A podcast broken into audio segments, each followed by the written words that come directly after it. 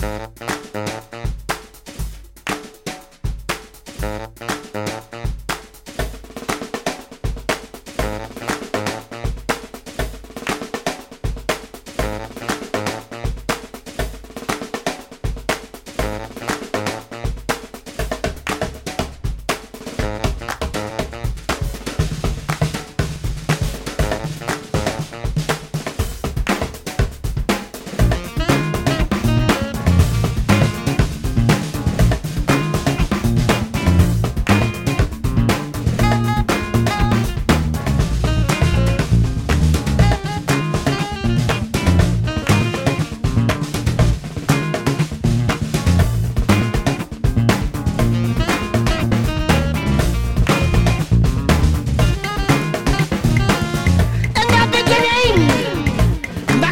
1955. When the new rock and roll show.